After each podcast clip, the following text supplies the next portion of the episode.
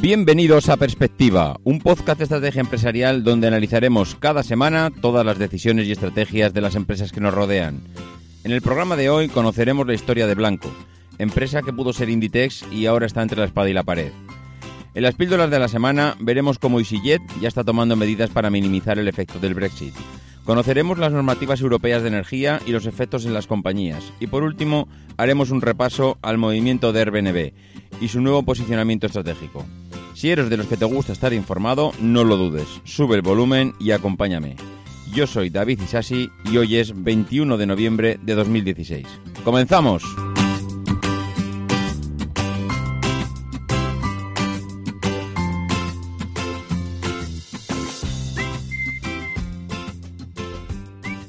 Muy buenas a todos, ¿cómo estamos? Me imagino que rompiendo el cerdito, porque esta semana es semana de Viernes Negro. Y, claro, evidentemente, pues aquí todo el mundo, quien más y quien menos, tiene alguna cosa en mente para intentar comprar. Lamentablemente, pues eh, está empezando a perder cada vez el sentido que tenía, porque empezamos a tener un día de, rebajas después del día de Acción de Gracias y ahora mismo, pues eh, se, se convirtió, se estiró del Viernes Negro al fin de semana negro. Posteriormente lo alargaron al lunes con el Cyber Monday y esta semana ya hemos podido ver en multitud de, negocios cómo mm, pues ha pasado de ser el Viernes Negro a, la Semana Negra, ¿no? Bueno, pues que empieza a perder sentido, empieza a perder sentido y el efecto de, día especial de compras a lo bestia pues se va empezando a diluir eh, cada vez más eh, a lo largo de toda la semana las empresas son incapaces de aguantarse eh, esas ganas que tienen irrefrenables de, conseguir eh, unas ventas espectaculares y bueno, pues desde esta misma semana ya tenemos un montón de, de negocios que están, que están haciendo ofertas. Y ya no solo negocios online, porque vemos que hay... Eh,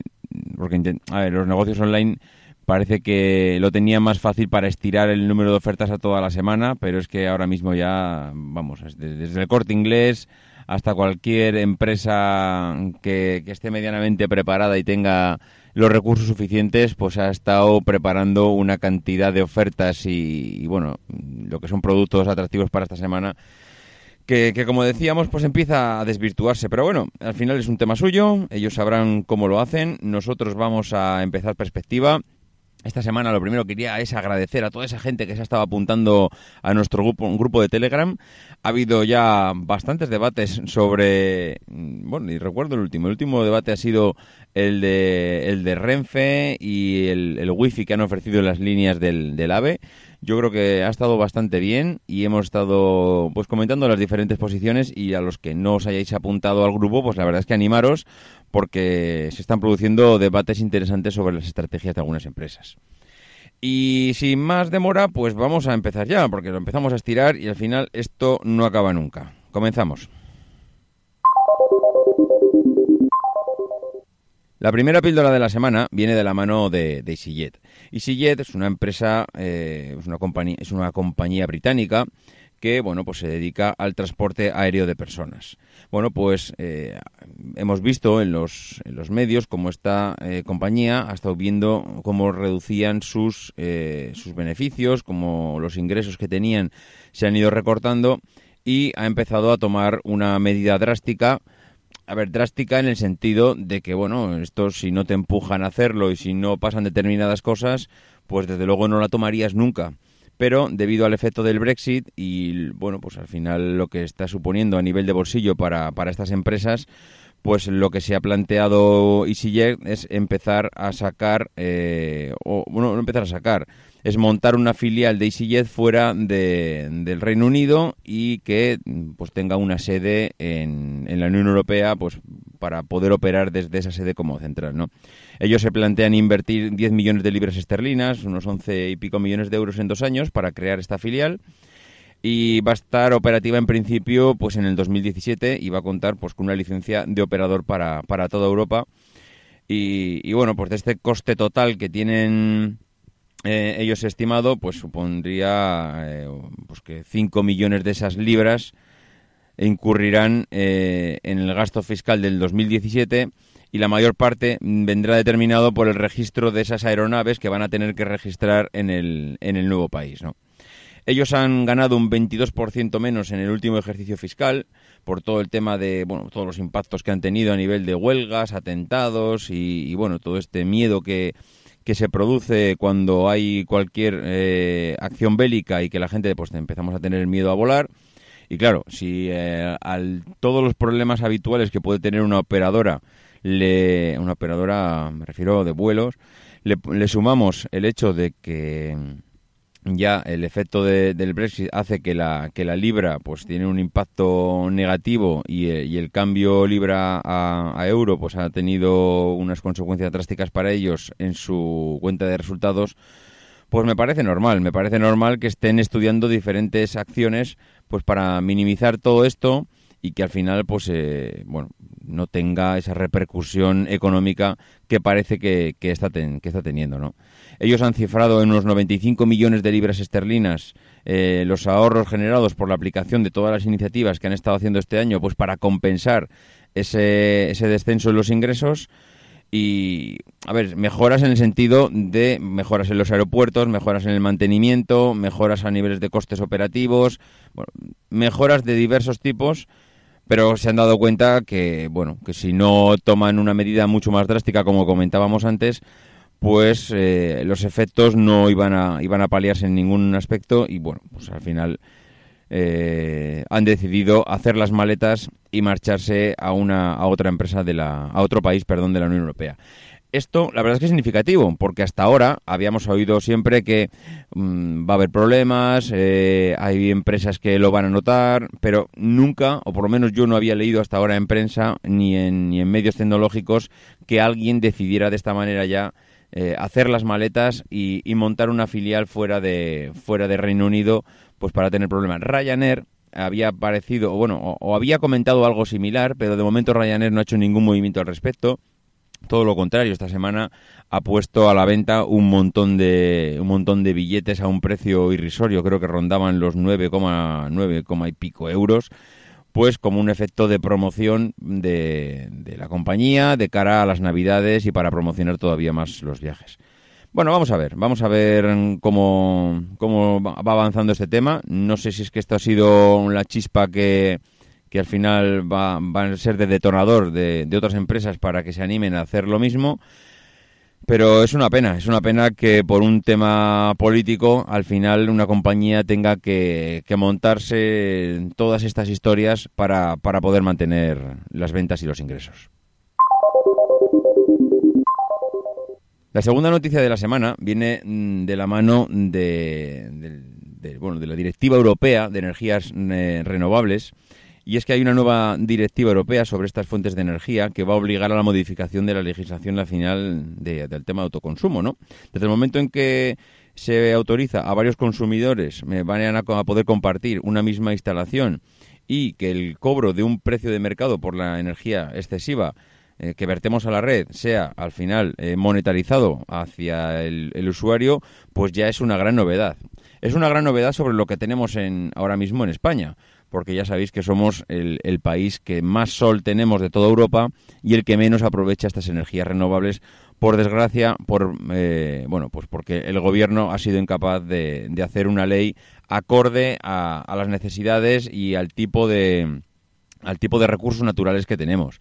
Eh, al final los lobbies eh, energéticos han hecho un trabajo maravilloso. En su día no sabían qué hacer para impedir todo esto. Y lo que hicieron es eh, presionar al, al, al ministerio, presionar al gobierno para que sacara una ley de tal manera que si tú querías, bueno, poner una, utilizar energías renovables para, para suministrar energía a tu casa, bien, lo normal es que sea pues con placas fotovoltaicas, pues que eh, las energías, eh, o sea, las empresas de, de, energía eléctrica lo que dijeron es así, ah,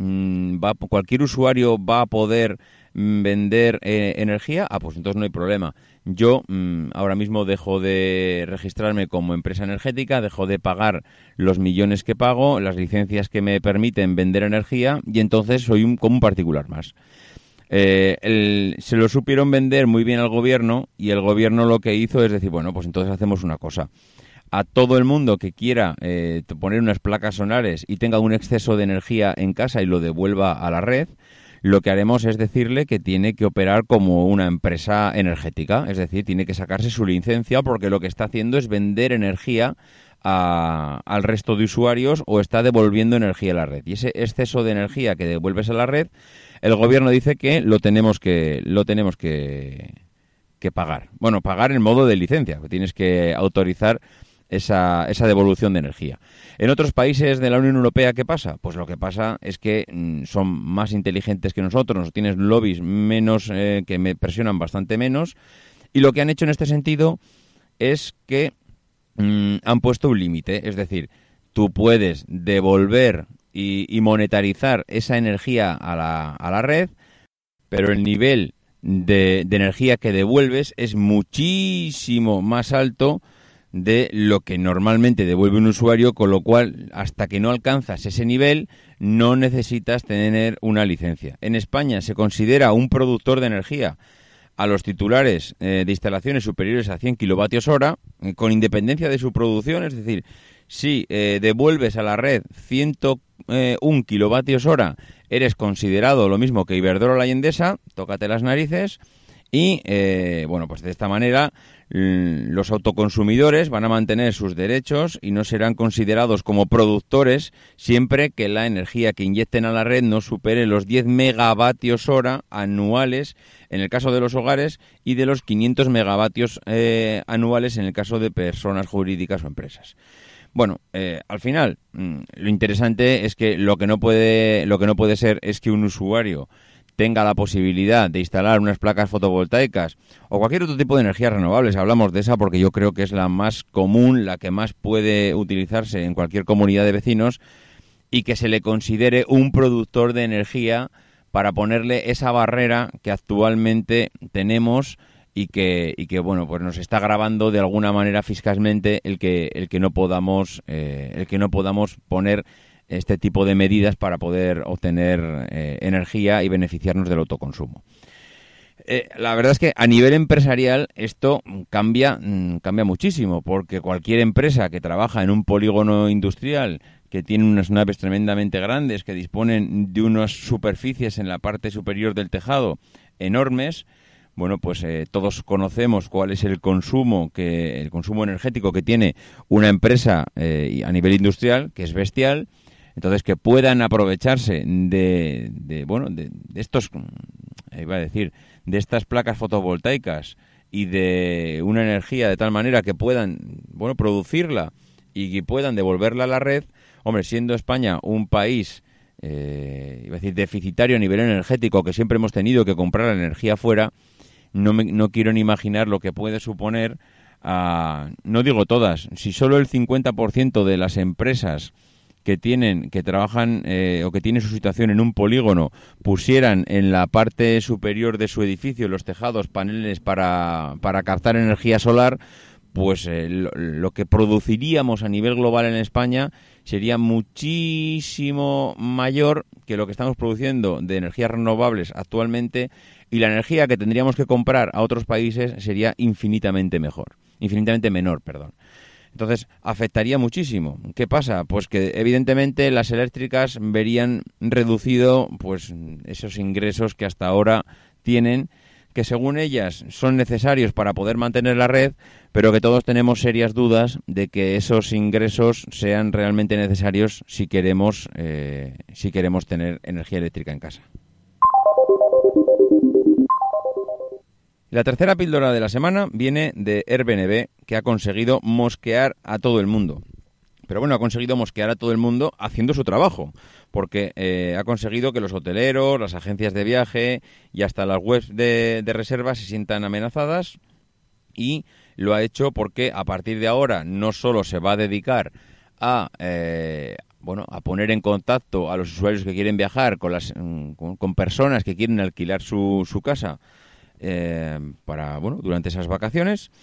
sino que eh, ha presentado, se ha presentado a sí mismo como una plataforma integral de viajes, una especie de agencia online a lo bestia, es decir, eh, que ahora va a tener rival a los hoteleros, que ya los tenía, a las agencias de viaje, a las webs de reserva, etcétera, etcétera. La respuesta, la verdad, es que todo el mundo pues, nos ha hecho esperar. Todo el mundo les ha dicho que son unos sinvergüenzas, hablando pronto y mal,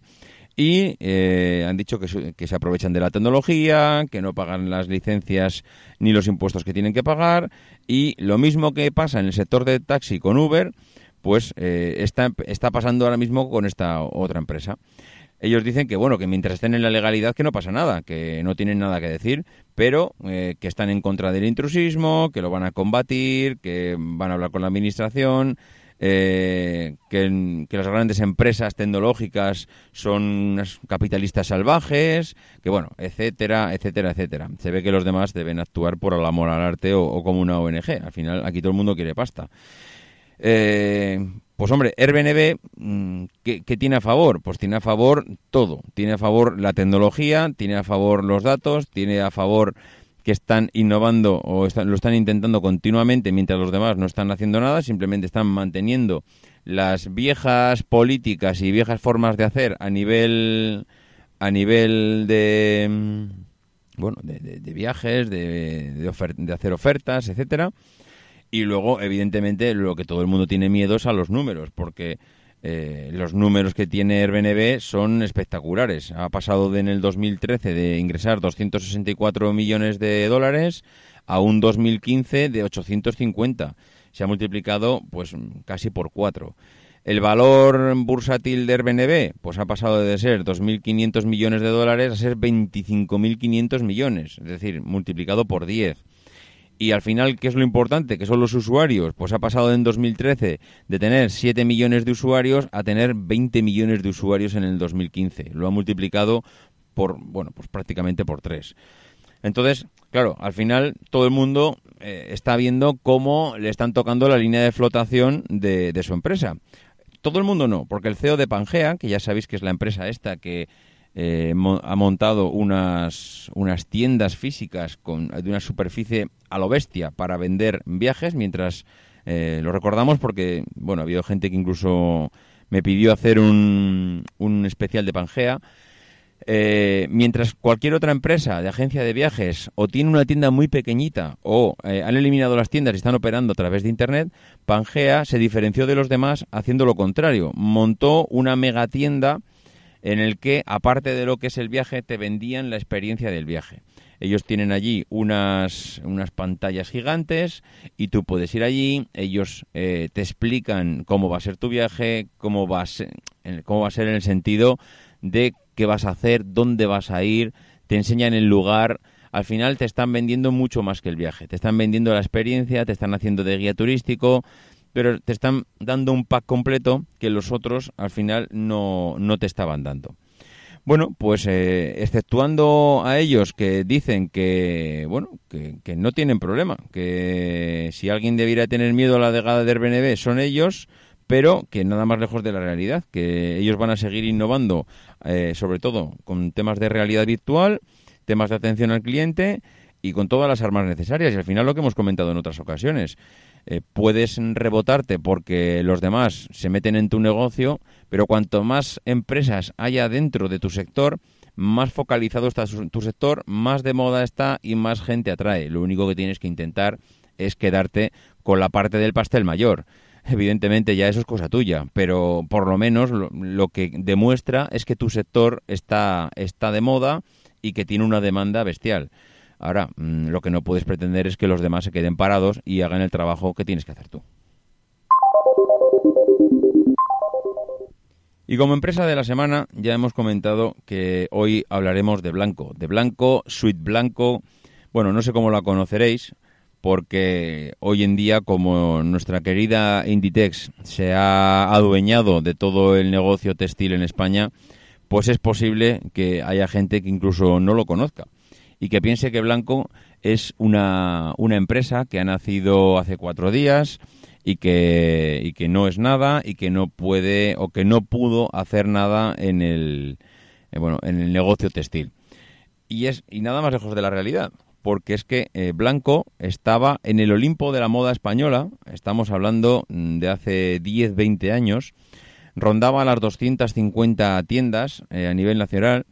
y desde luego aspiraba a, luchar codo con codo con Zara y ya, ya, comento que no hablamos a día de hoy, sino que hablamos hace 10 años, 15 años, pero oh, la crisis y un modelo de expansión excesivamente acelerado, pues, eh, pues al final han hecho que esté en la situación que está. Eh, Blanco era una de las ropas de marca que estaba, pues como hemos comentado antes, en el corazón de los españoles. Era una tienda forjada eh, en España, de prendas de buena calidad, de precios asequibles a, la, bueno, a los compradores y que no estaba en el top de las tiendas, sino que bueno, su oferta estaba destinada al usuario medio, ¿no? Eh, el CEO de, Blanco eh, estudió una carrera de profesor mercantil allá de allá por bueno su juventud y en 1960 con un crédito que pidió de 50.000 pesetas de la época monta la primera tienda en Bilbao. El éxito de la tienda pues le lleva a abrir en poco tiempo una segunda tienda y en 1970 salta a Madrid y inaugura eh, una emblemática tienda en la calle Velázquez. Blanco, eh, que como hemos comentado había estudiado para, profesor, pues bueno, eh, y, este hombre mm, ve en el negocio textil una oportunidad única de crecer, crecer y crecer. Y como hemos comentado hace un momento, pues eh, le hace mm, pasar a Madrid y en los años 80, pues bueno, eh, son famosos unos estampados que vendían de leopardo y que al final se van haciendo, bueno, se van, van pasando de boca en boca y, van pasando pues de, por, toda la, por toda la moda española, ¿no? Eh, Blanco tomó como nombre de la empresa el propio apellido del propietario y, siguió pues con la sencillez que hoy conocemos a grandes empresarios como Mancio Ortega o como, o como Mango, pues personas que mm, no han salido a la, bueno, a la palestra, no han salido al, bueno, no han sido públicos y han ido tejiendo una estructura empresarial pues prácticamente en la sombra y sin darse mucho bombo y platillo. ¿Qué le pasó a, a Blanco? Pues eh, el problema de Blanco es que, eh, bueno, eso no fue un problema, el crecimiento. Eh, llegó a tener más de 250 tiendas por toda, por toda España y, por todo el mundo, se podría decir. El problema de, Blanco fue mm, el no saber asimilar el crecimiento o no ponerle una velocidad adecuada a todo ese crecimiento. Eh, llegó el momento, bueno, llegó el momento de, las grandes ventas, llegó el momento de, la expansión, llegó el momento de que estaban de moda. Hablamos de, hace 10 años, seguramente, justo antes de, empezar, de que llegase la crisis. Y en ese momento Blanco, pues opta por hacer algo que han optado muchos, y es eh, crecer y expandirse a nivel internacional. Muchas veces lo hemos comentado aquí en perspectiva. Al final eh, es la solución. Si quieres seguir creciendo, tienes que salir, porque es que además te viene bien a nivel de empresa el no depender únicamente de un solo mercado. Al final, cualquier problema que tienes en este mercado, pues hace que te, bueno, que te vengas abajo y que los cimientos de tu empresa se tambaleen y que esa diversificación a nivel de países, pues te, te suponga minimizar los riesgos que, bueno, que, tendrías en el caso de que solo estuvieses operando en un país. Esto es lo que hicieron ellos, pero lo hicieron de una, de una manera que no supieron asimilar ese crecimiento. Quisieron crecer demasiado rápido, necesitaron demasiada financiación. Seguramente las ventas en nuevos países no fueron todo lo esperadas o, tan buenas como esperaban eh, ellos y al final eh, lo, han pagado, lo han pagado con, pues prácticamente, lo, han ido pagando en diferentes fases, ¿no? Lo, fueron pagando porque se endeudaron hasta las cejas y cuando se endeudaron hasta las cejas, pues eh, ya en el 2013 presentaron un concurso de acreedores para todas las sociedades que, tenían deuda y en paralelo, pues se encargó una reestructuración mm, a, una empresa especializada, Gordon Brothers Europe, quien acordó el cierre de, de 45 tiendas, 43 de ellas en España y dos en Portugal, y desde entonces pues fueron dotando de liquidez a la compañía por, prácticamente con 20,8 millones de euros, ¿no? Eh, después de esto, pues después de esto eh, vino el 2014. El 2014 la cadena de ropa blanco eh, empezó a pertenecer a un grupo saudí eh, Aloker. Y Aloker, que es un grupo, bueno, Aloker, no tengo muy claro que se pronuncia así, eh, afronta pues un ambicioso proyecto con ellos, que es el, ese plan de expansión internacional para seguir consolidando eh, ese crecimiento y quería consolidar lo que ya se había expandido y meterse en nuevos mercados.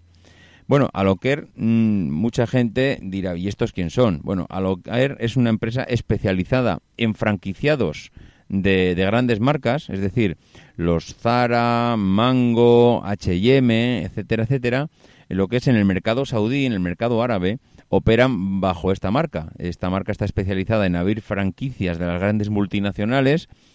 y bueno vio una oportunidad en blanco de hacer lo que hace ya con pues con, con Zara con Mango con H&M etcétera. Es decir abrir franquicias y expandirse eh, a niveles internacionales no bueno eh, por lo que hemos comentado ellos apuestan por relanzar la empresa eh, en Arabia Saudí y, y bueno de hecho ese año pasará pasa a ser el segundo mercado por detrás de España para la tienda, que, se dice pronto. ¿eh? En España tenían, como hemos comentado, más de 200 tiendas, ¿no? Eh, en la actualidad, la compañía pues cuenta con 37 tiendas abiertas en el país y, bueno, pues al final la idea que tiene es eh, que, eso sea, que eso sea viable.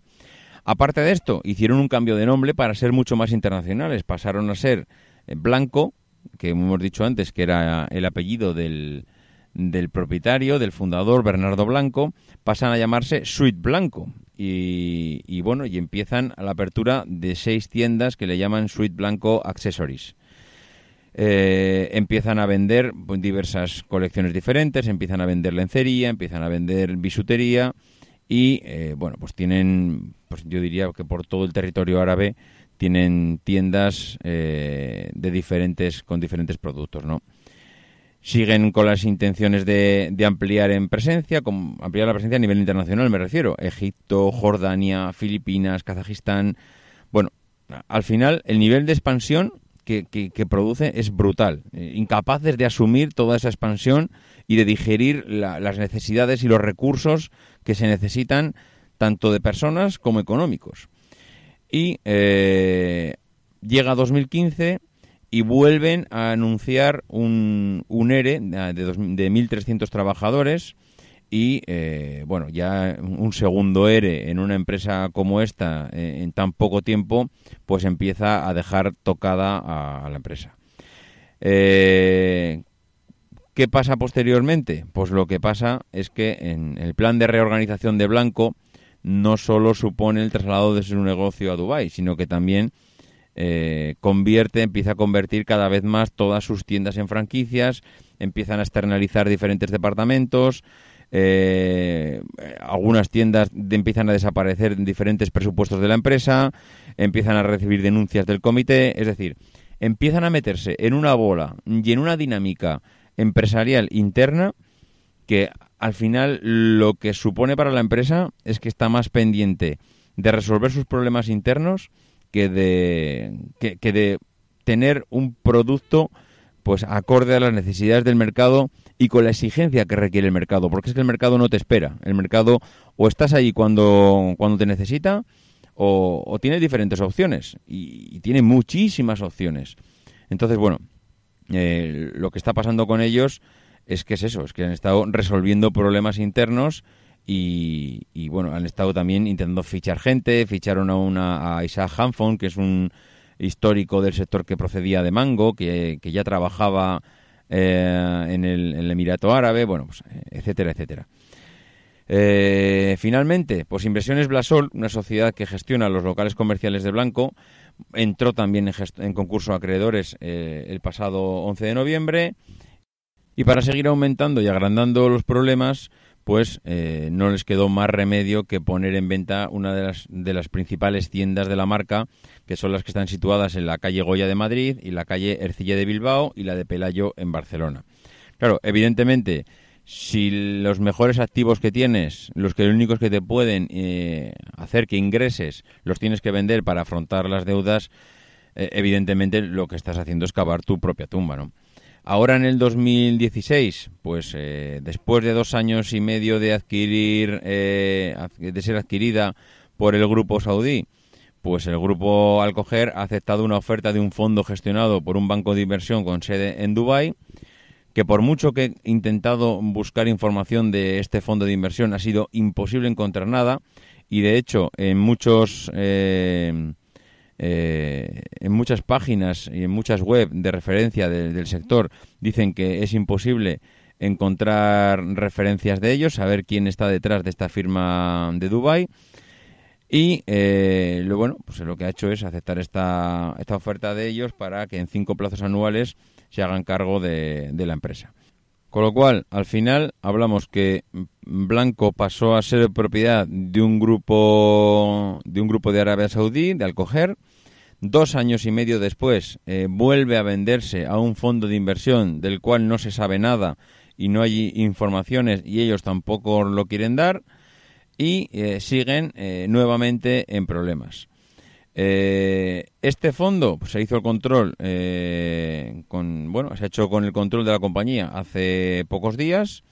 y eh, el pasado 4 de noviembre hizo efectivo del traspaso de la empresa dueña de Blanco Global Levia a la sociedad Modus Limited según figura en el registro mercantil no de todas maneras no consta ningún dato más sobre esta empresa como hemos comentado antes. O sea son una empresa fantasma eh, los, eh, los comentarios de la, de la gente de la compañía es que esta empresa se han desentendido por completo, que al final ellos se comprometieron a, se comprometieron a invertir 25 millones de euros y, de esa cifra pues no ha llegado nada